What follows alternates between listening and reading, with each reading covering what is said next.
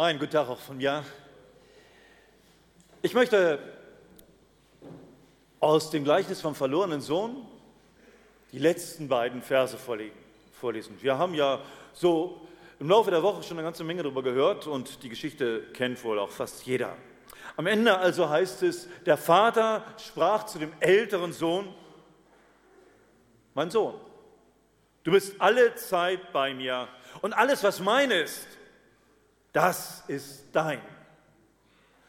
Du solltest aber fröhlich und guten Mutes sein, denn dieser dein Bruder war tot und ist wieder lebendig geworden.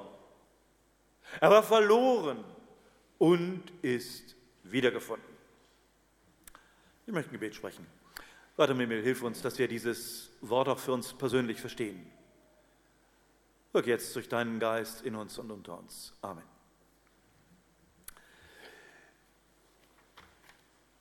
Also Luther sagte, ich bin schon viele Jahre hier in äh, Markusgemeinde und kenne alle den Allianz. Ich muss sagen, viele kenne ich ja nicht so. Also es ist immer so, dass man viele Leute noch nicht kennt und das ist auch gut so. Deshalb erlaubt mir, dass ich erstmal ein paar Fragen stelle. Ich bitte jeweils, sich zu melden. Wer hat heute Morgen schon mal die Losung oder einen anderen Bibeltext gelesen? Bitte mal melden. Oh, eine ganze Menge. Toll, danke. Nächste Frage. Wer hat in der vergangenen Woche eine Veranstaltung in der Gebetswoche in der Gemeinde oder einen Hauskreis besucht? Bitte auch mal melden. Ah, klasse.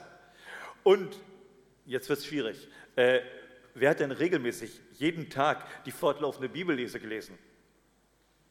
Oh, das ist noch eine ganze Reihe. Klasse, ja, ich auch. äh, Gibt es eigentlich noch mehr, als auf einem solchen Weg, auf dem man ist, weiterzugehen? Immer weiterzugehen. Eine kleine Geschichte dazu. Ein junger Mann, der war sogar Mönch geworden. Und er wollte noch mehr. Seine Sehnsucht war noch lange nicht gestillt. Er kam zu einem älteren Meditationslehrer um seine Geheimnisse zu erlernen.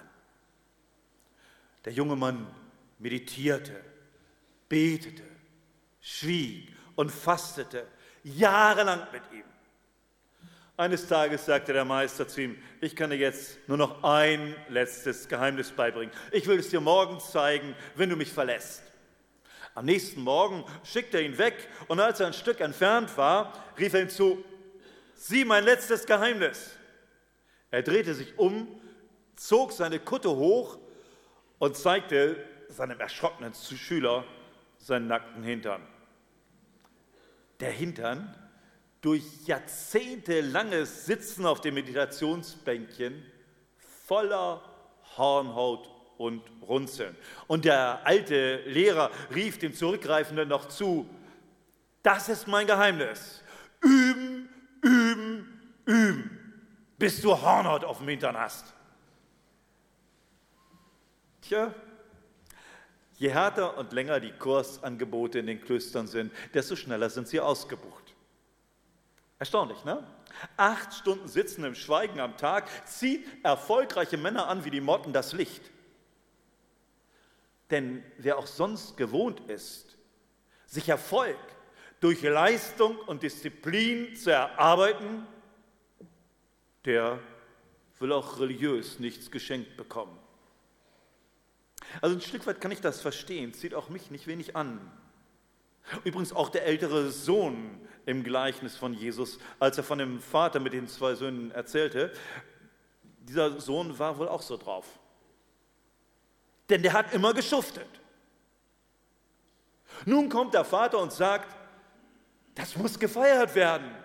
Der Vater will die Rückkehr des Schmarotzers, des Losers, des Verräters feiern.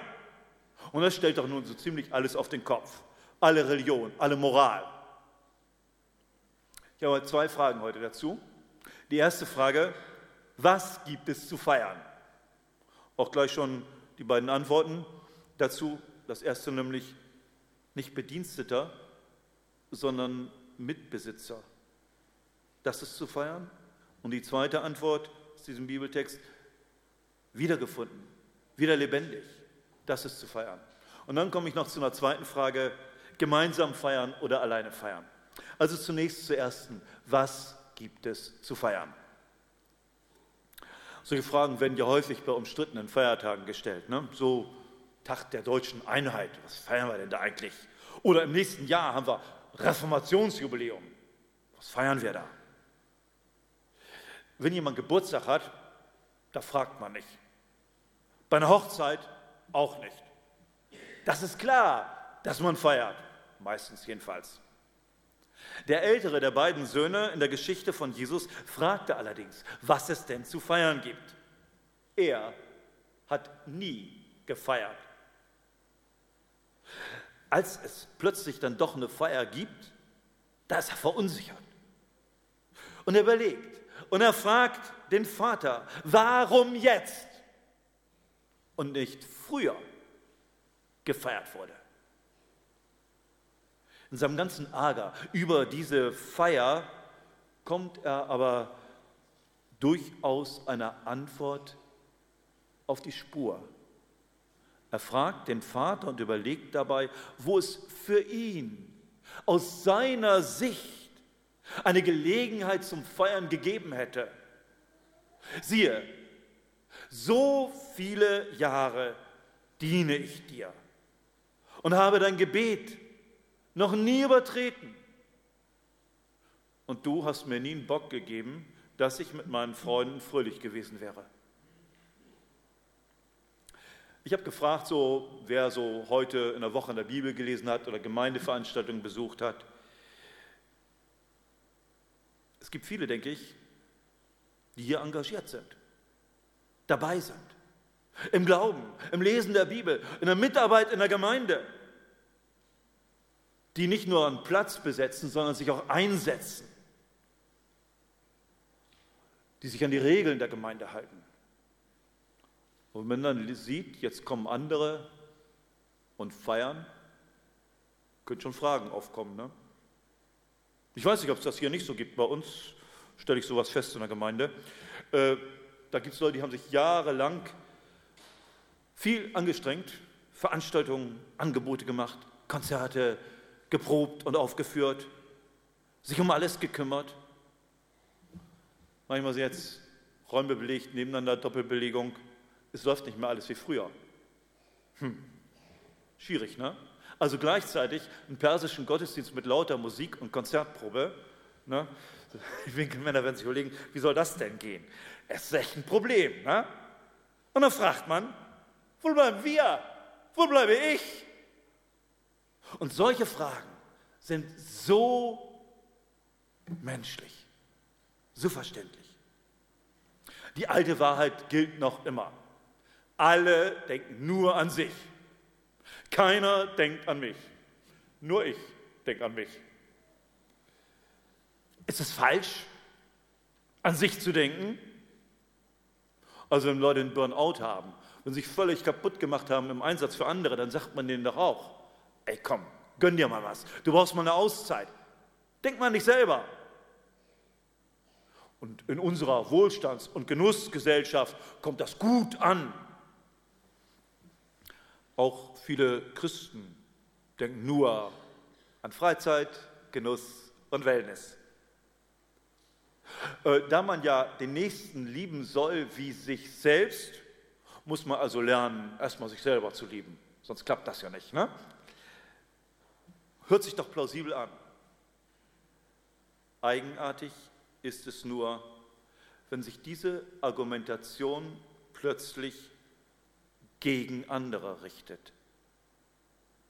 Dann ist es nicht mehr Liebe, sondern Neid, Eifersucht, Verärgerung und all diese negativen Gefühle sind im Spiel. Mit Liebe hat das nichts zu tun. Der Vater gibt dem Sohn eine Antwort, die auf die Frage eingeht und ihn noch weiterführt. Erste Antwort, ich habe sie schon genannt, du bist nicht Bediensteter, sondern Mitbesitzer. Das ist zu feiern. Bei der Frage, wo bleibe ich, möchte der Vater den Blick des Sohnes verändern. Du hast immer für mich gearbeitet. So bestätigt er den Sohn. Aber alles, was mir gehört, gehört auch dir. Du bist nicht ein Bediensteter, ein Tagelöhner. Dir gehört alles auch. Wir gehören zusammen. Es gehört uns. Das ist eine ganz andere Perspektive als ich habe mal geschuftet, nie gefeiert. Alles gehört mir mit. Das ist eine Sichtweise, die wirklich Grund zur Dankbarkeit gibt. Wer sein Leben lang in der Gemeinde mitgearbeitet hat, wer alles mit aufgebaut hat, darf sagen, ich bin ein Teil der Familie Gottes. Ich bin sogar himmlischer Erbe. Ist toll, wenn wir eingeladen werden zum Hochzeitsmahl des Lammes, haben wir davon gehört in der Schriftlesung. Das alles gehört auch mir. Wenn Gott uns als seine Mitarbeiter gebraucht, werden wir nicht benutzt wie Sachen, sondern gewürdigt als Kinder Gottes. Er vertraut uns etwas an. Er traut uns etwas zu. Er liebt uns und möchte, dass wir uns an allem freuen können. Mein Sohn, und wir dürfen, wenn wir dieses Gleichnis nun auf uns als Christen übertragen, auch ergänzen, meine Tochter, du bist alle Zeit bei mir und alles, was mein ist, das ist dein. Wir dürfen zu Gott gehören. Wir dürfen in der Gemeinde dabei sein, zum Teil schon viele Jahre. Das muss gefeiert werden. Der Vater gibt dem Sohn eine Antwort auf die Frage, also, dass wir feiern können. Wir dürfen feiern. Manchmal höre ich in der Gemeinde bei uns so, ich weiß nicht, ob es das hier auch gibt, so schmunzelnde Bemerkungen über ältere Gemeindeglieder. Der hat im Gottesdienst geschlafen. Man sagt ja, Kirchenschlaf ist der gesündeste Schlaf. Also hier ist überwiegend junges Publikum, da wird keiner einschlafen. Ne? Äh, oder? Wenn man ins Gespräch kommt mit manchen älteren Leuten, die Jahrzehnte dabei sind und plötzlich ab und zu mal im Gottesdienst einnicken, man mehr über sie erfährt, dann merkt man, wie wichtig es ihnen ist, dabei zu sein, Gottesdienst mitzufeiern, dazu zu gehören. Und wenn man dann mitbekommt, wie viel Mühe es sie oft kostet, wie gering die Kräfte sind und wie schnell diese Kräfte erschöpft sind, dann kann man nur staunen. Da ist so eine Freude an der Gemeinschaft mit Gott, eine Freude an der Feier des Gottesdienstes mit anderen. Gerade bei diesen Mitchristen erlebe ich es am häufigsten, dass sie sich über Veränderung freuen, wenn Jugendliche völlig unbekannte Lieder mit Begeisterung singen. Sie freuen sich, dass die jungen Leute da sind, dass sie mitmachen. Sie freuen sich, dass es weitergeht. Sie freuen sich einfach an der Gemeinschaft untereinander und mit Gott. Manchmal haben sie auch die Gabe der Schwerhörigkeit, dass auch die Lautstärke der Musik nicht stört. Und dann höre ich freudig erzählen, das ist meine Gemeinde. Da sind noch viele junge Leute. Das ist lebendig. Wo bleibe ich? Ich darf dazugehören.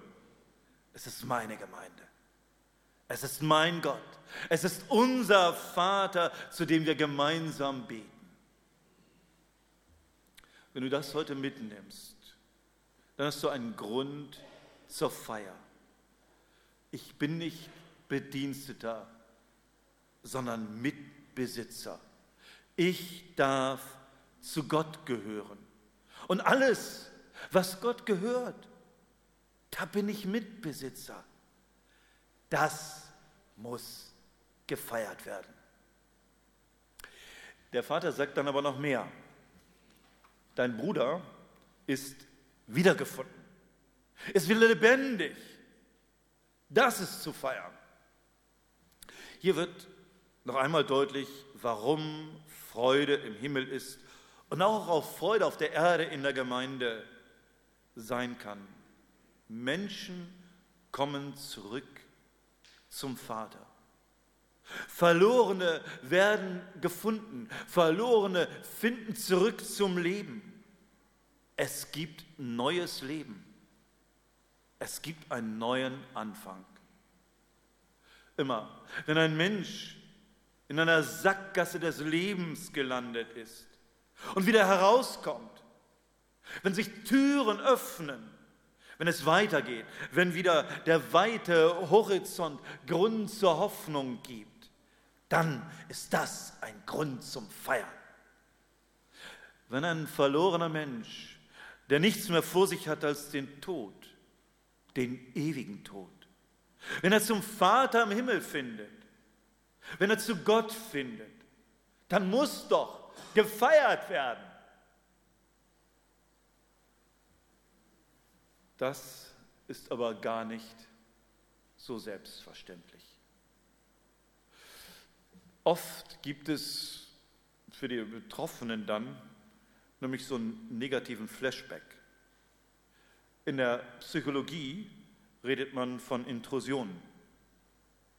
Die negativen Erfahrungen werden mit Gefühlen, Gedanken und Bildern wieder lebendig. Es ist, als ob man all das Schreckliche noch einmal erlebt. Bei dem jüngeren Sohn hat man fast den Eindruck, seine Schuld ist ihm noch vor Augen, als er von dem Vater das Erbe verlangte. Ich bin es nicht wert, dein Sohn zu sein. Vielleicht spürt er noch, wie er bei den Schweinen saß, all das Elend, Hunger, Verzweiflung. Sein Bekenntnis macht die Buße deutlich. Aber dadurch allein beginnt noch nichts Neues.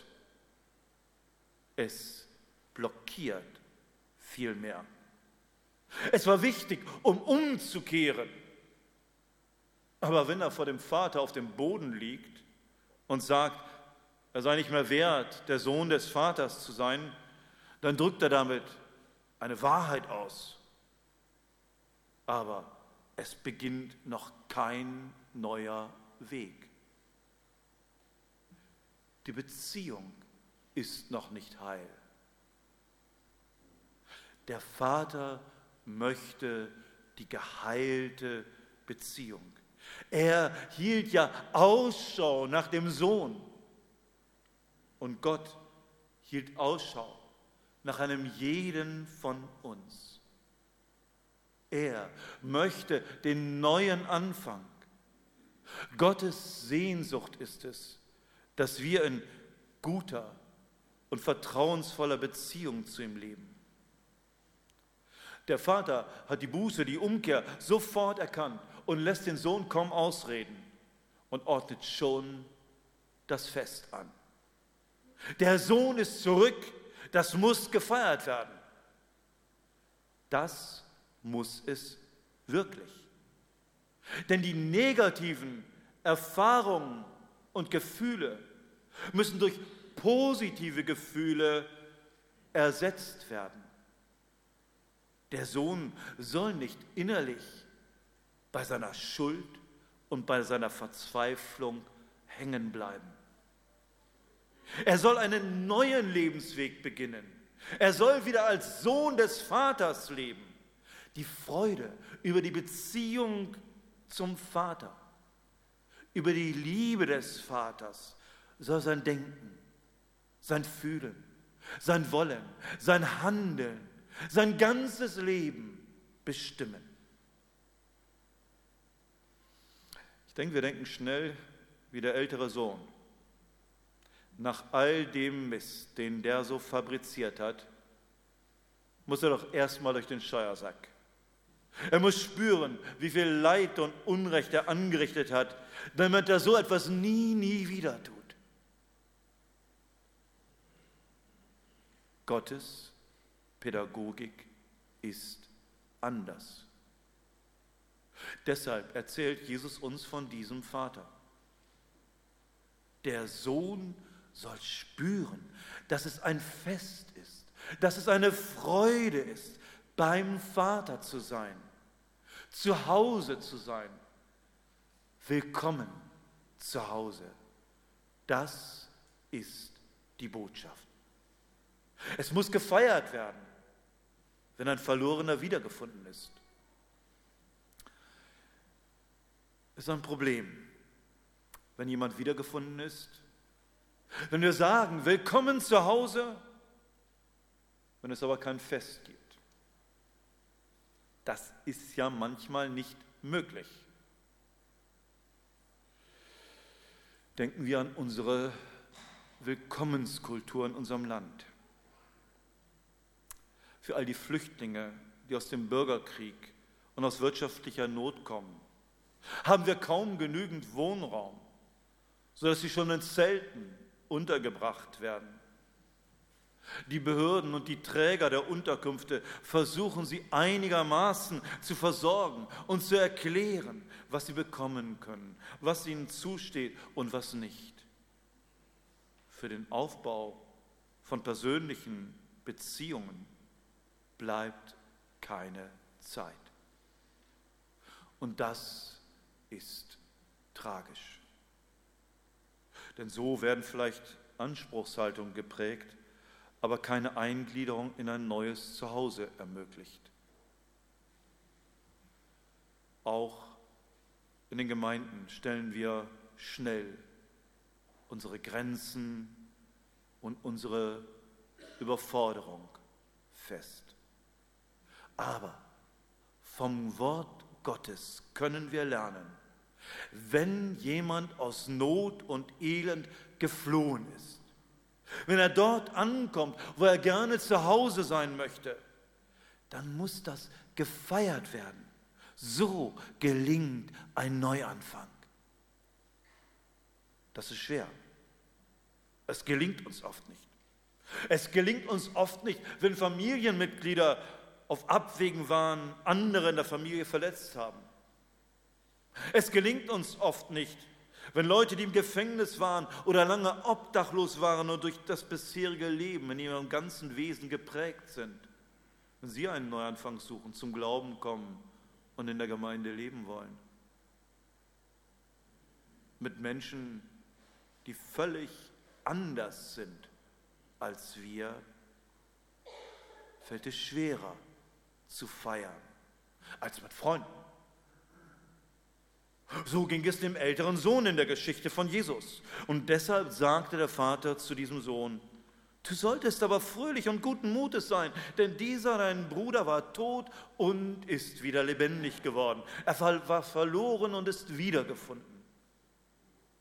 Es ist entlastend, dass der ältere Sohn die Feier nicht auch noch vorbereiten muss.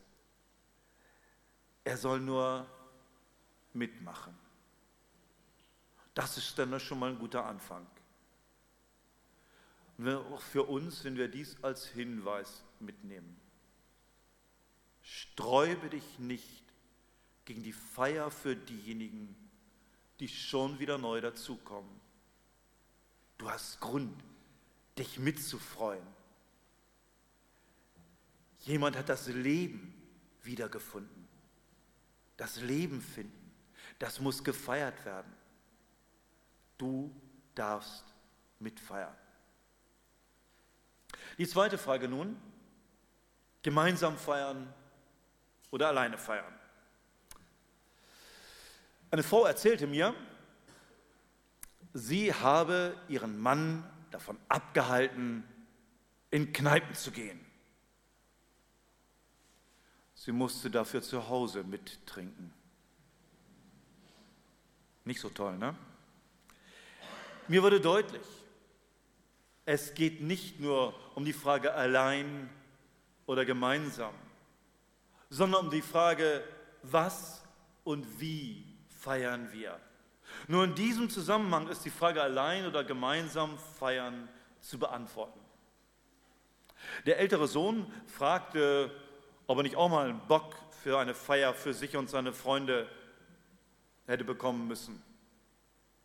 Heute bedeutet Feiern bei manchen auch so Essen und Spanferkel oder so, aber für viele auch nur so hoch die Tassen. Ne? Manche ältere Leute erzählen mir, ja, wir feiern ja nicht mehr.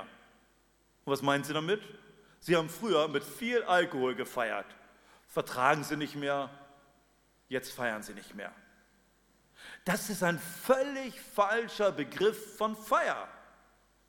Der Begriff der Feier kommt ursprünglich von religiösen Festtagen. Die Begegnung mit Gott wird gefeiert. Gott und seine Gnade wird gefeiert und bejubelt.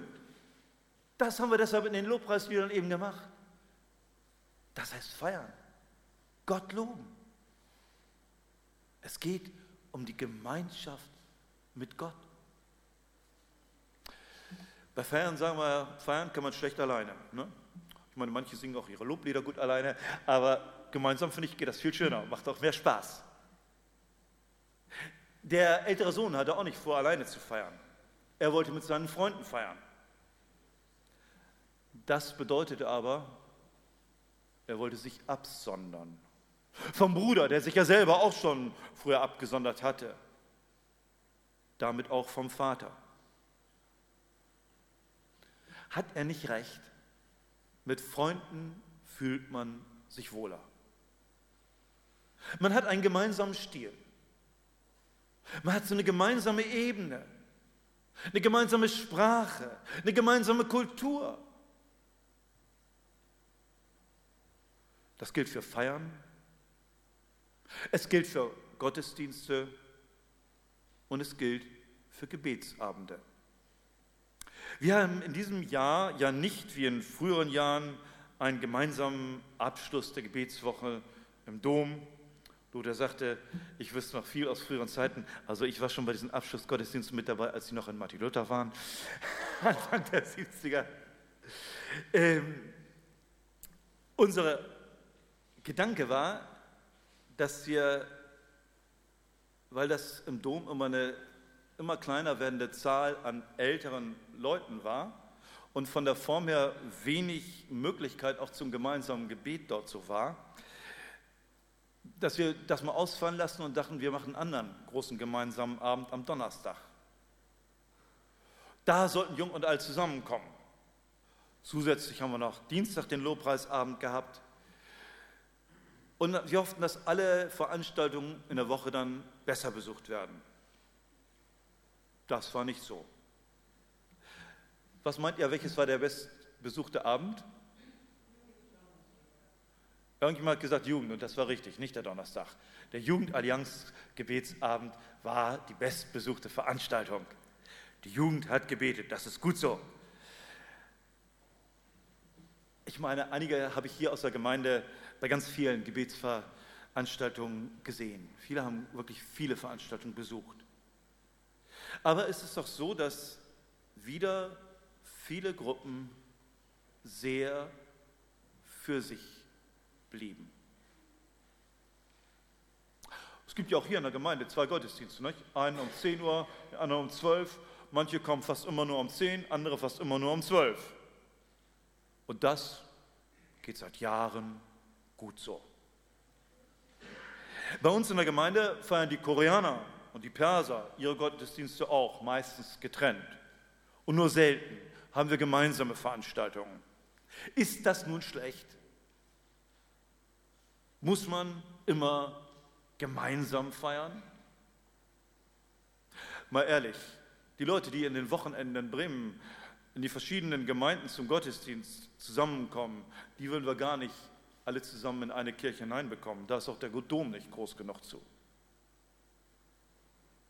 Der Vater im Gleichnis von Jesus hatte sein Problem mit der Haltung des älteren Sohnes dass er sich innerlich abgesondert hat und mit seinem Bruder nichts zu tun haben wollte. Da kann man dann natürlich auch nicht gemeinsam feiern. Da gibt es dann keine Gemeinschaft. Und da besteht dann wirklich ein Problem. Wir werden in unseren Gemeinden in der evangelischen Allianz und überhaupt in der Christenheit darüber nachdenken müssen, warum wir getrennte Gottesdienste feiern, getrennte Gebetsveranstaltungen haben. Sind das pragmatische Gründe, dass der Raum nicht groß genug ist, dass gar nicht alle zur gleichen Zeit kommen können, so dass nicht ins Plan passt, dass man unterschiedliche Muttersprache hat, dass man bei mancher Musik nicht so gut mitsingen kann? Oder ist es die Ablehnung des anderen? Dann wird die getrennte Feier ein ernstes Problem. Was ist das wesentliche Element unserer Feier? Was wird gefeiert? Darum geht es vor allem. Wir dürfen zum Vater im Himmel gehören. Du bist immer bei mir und was mein ist, ist dein. Es gibt neues Leben. Der Bruder, der tot war, ist wieder lebendig. Der Verlorene wurde wiedergefunden. Das muss gefeiert werden. Und das verbindet uns. Und das ist ein Grund zu gemeinsamer Freude, wo und wie auch immer wir es feiern. Und das bedeutet doch auch, wir gehören zusammen. Wir sind eins in der Freude. Wir sind eins in der Zugehörigkeit zum Vater. Diese Feier, dieses Fest, diese Freude kann nun unser Leben und unsere Arbeit prägen. Wir sind willkommen zu Hause. Wir können andere willkommen heißen. Und das vereint uns in der Ausrichtung unseres Dienstes und unserer Gottesdienste, in welcher Kultur oder Sprache sie auch geschehen. Es geht doch nicht um den Musikstil, es geht nicht um das Aussehen der Menschen und es geht auch nicht um den Frömmigkeitsstil. Es geht um den Vater. Bei ihm sind wir zu Hause. Und so dürfen wir in diesem Jahr in unseren Gemeinden Gottesdienste feiern andere einladen, erleben, dass unser Vater im Himmel immer wieder Töchter und Söhne zurück, zurück, zu sich zurückkommen lässt. Menschen werden Leben finden. Und das ist ein Segen. Und das ist auch die Ausrichtung unseres Auftrags. Dafür haben wir in dieser Woche gebetet. Und so dürfen wir in diesem Jahr leben. Amen.